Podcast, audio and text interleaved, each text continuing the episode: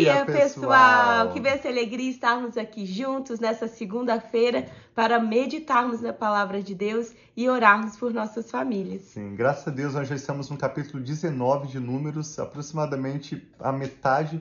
Números tem 38 capítulos e nós estamos felizes por poder meditarmos nesse livro que muitos veem como a história do povo de Israel, mas na verdade essa é ou pode ser a nossa história. À medida em que nós refletimos no chamado Pentateuco, que são esses cinco primeiros livros da Bíblia, nós aprendemos não apenas sobre o que aconteceu com o povo de Israel no caminho do deserto até a terra prometida, mas nós também aprendemos sobre o nosso próprio relacionamento com Deus.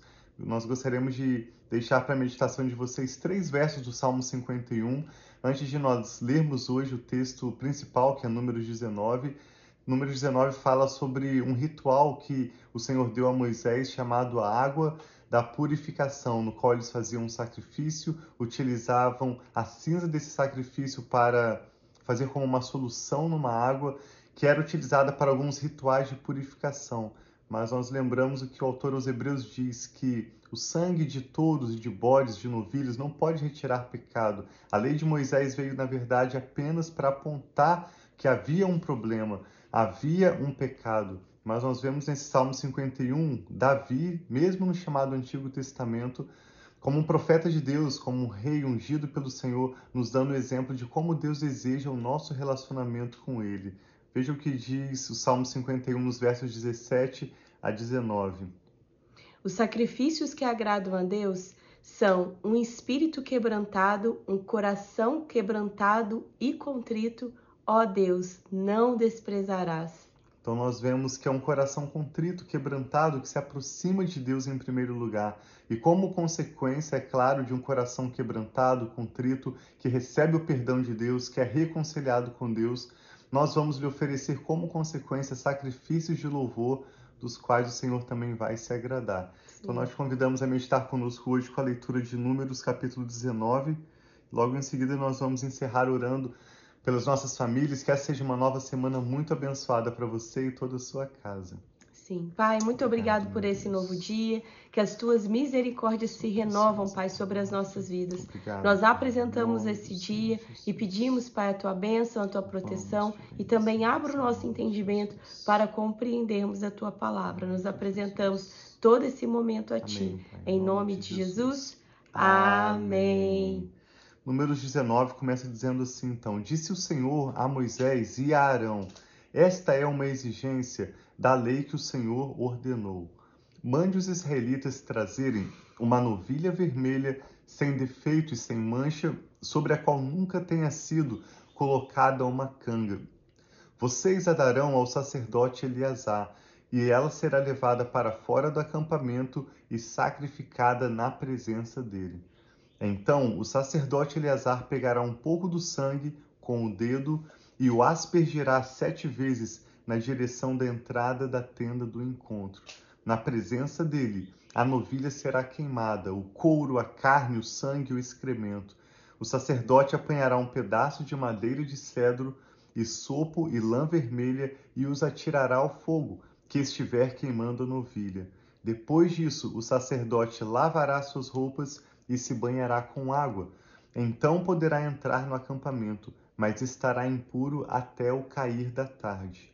Aquele que queimar a novilha também lavará suas roupas e se banhará com água e também estará impuro até o cair da tarde. Observe que o sacerdote Eleazar morreu depois de alguns anos, a tenda do encontro com todo o seu valor que havia naquele momento também deixou de aparecer. Esses sacrifícios, com todos os seus elementos ao redor dele, eram coisas passageiras, incapazes de de fato retirar pecados.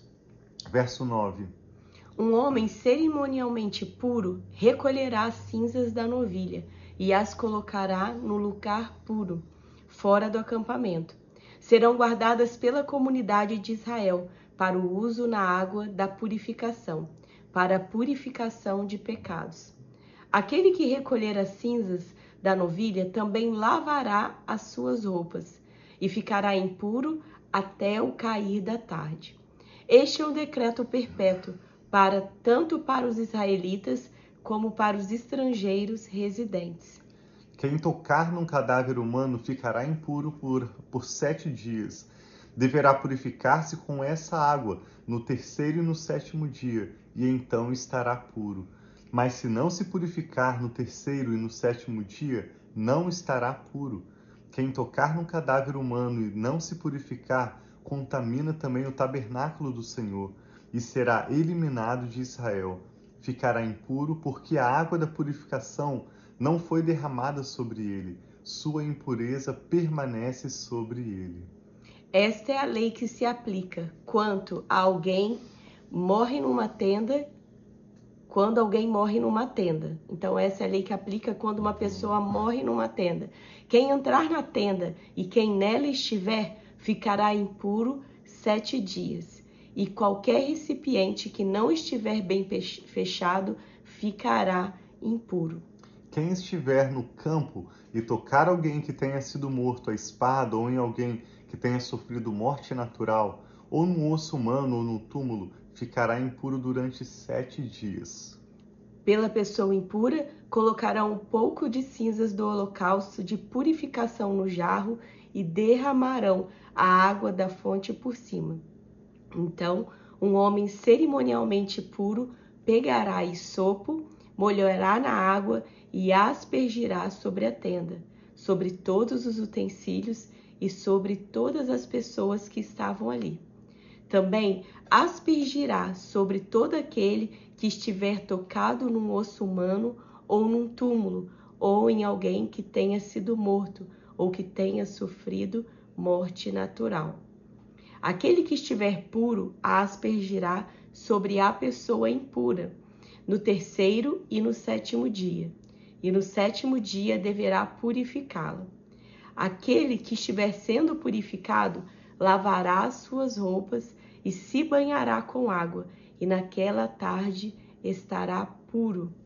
Mas se aquele que estiver impuro não se purificar, será eliminado da assembleia, pois contaminou o santuário do Senhor. A água da purificação não foi aspergida sobre ele, e ele está impuro. Este é um decreto perpétuo para eles.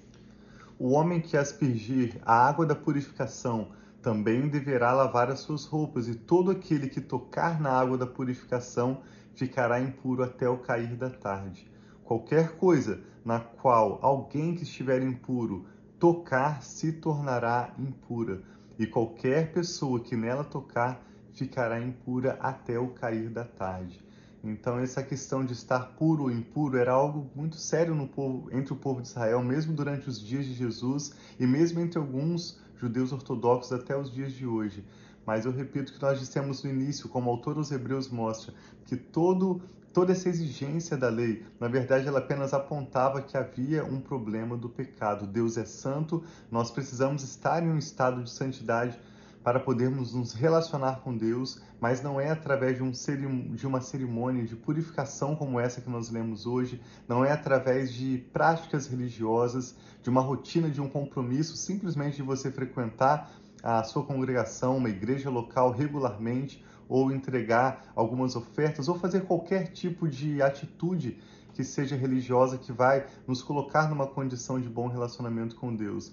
Mas tudo se inicia a partir de um coração humilde, um Sim. coração quebrantado, um coração que reconhece a sua dependência de Deus e que, sobretudo, anela por esse relacionamento pessoal com Deus. Davi vivia, como nós dissemos, no Antigo Testamento, chamado Antigo Testamento antes do sangue de Jesus for derramado, antes do batismo nas águas ser dado a nós cristãos, mas Davi já compreendia desde aquela época por uma revelação do Espírito Santo, que é a partir de um coração contrito e quebrantado, que o Senhor Deus não vai resistir se relacionar conosco. Não é? Deus é Sim. é santo, ele deseja também nos dar da santidade dele, e nós podemos desfrutar dessa santidade de Deus e do relacionamento pessoal com Deus a partir desse simples dessa simples atitude de coração de nos aproximarmos do Senhor para o conhecer e prosseguir em conhecer o Senhor a cada dia. Sim, Davi sabia muito bem sobre isso, porque ele uhum. teve alguns erros que são também relatados na Bíblia, mas todas as vezes nós vemos Davi se arrependendo, com o coração humilde, com o coração quebrantado diante de Deus. Então, quando ele fala que esse coração humilde e quebrantado, Deus não despreza, é porque ele já recebia dessa graça de Deus. Todas as vezes que ele errava, ele rasgava suas vestes, ele jejuava, ele se humilhava na presença de Deus. E nós e muitos de nós sabemos que Davi foi reconhecido como um homem segundo o coração de Deus. Ele era um homem que agradava a Deus com a humildade, com a forma de adorar. Quantos salmos nós hoje em dia declaramos, lemos orações tão lindas de momento de intimidade de Deus de Davi. Então que nós possamos também ainda que em alguns momentos nós possamos ter situações que nós sabemos que Deus não se agrada de nós, mas que nós sempre tenhamos um coração que se arrepende, um coração humilde, um coração aberto a receber da graça, da misericórdia, do favor Amém. de Deus e sempre olhando para Deus, sempre buscando a ajuda de Deus, a força de Deus, que nós não conseguimos fazer nada, absolutamente nada, simplesmente por força e vontade humana. Nós precisamos de Deus, nós precisamos do Espírito Santo de Deus para nos ajudar a viver a vida que Deus tem para nós. Então vamos orar. E hoje, aí no Brasil, é um dia especial, que é o Dia dos Namorados. Parabéns a todos, né, os casais, os namorados. E também é um dia especial, que é o aniversário do meu pai. Ele está aqui, né, em Austin conosco. Ainda está dormindo, que aqui é cedinho. Nós sempre fazemos a nossa live bem cedinho mas nós vamos orar aqui por todos que estão unidos aqui no, conosco em oração e também em gratidão pelo aniversário do meu pai, Sim, né, graças a Deus. Damos os parabéns também aos nossos amigos Felipe e Bianca, que hoje completam dois Sim. anos de casamento. Deus então, abençoe muito Vamos vocês. juntos apresentar a Deus os nomes que vêm agora à sua mente, seus pedidos de oração. Nós queremos concordar com os seus motivos de oração e com aquilo que o Espírito Santo tem ministrado ao seu coração. Vamos orar juntos?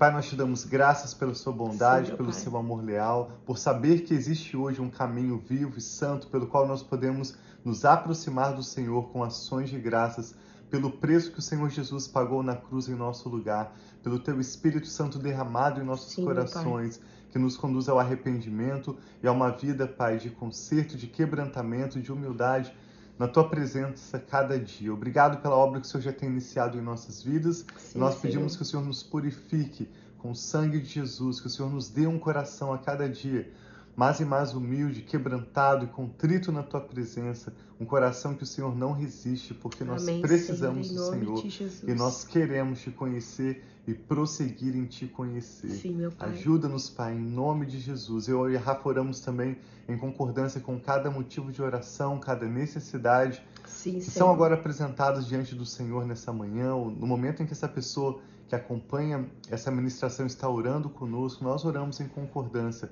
pelos milagres do Senhor, pela manifestação do seu poder em seu favor e de sua família.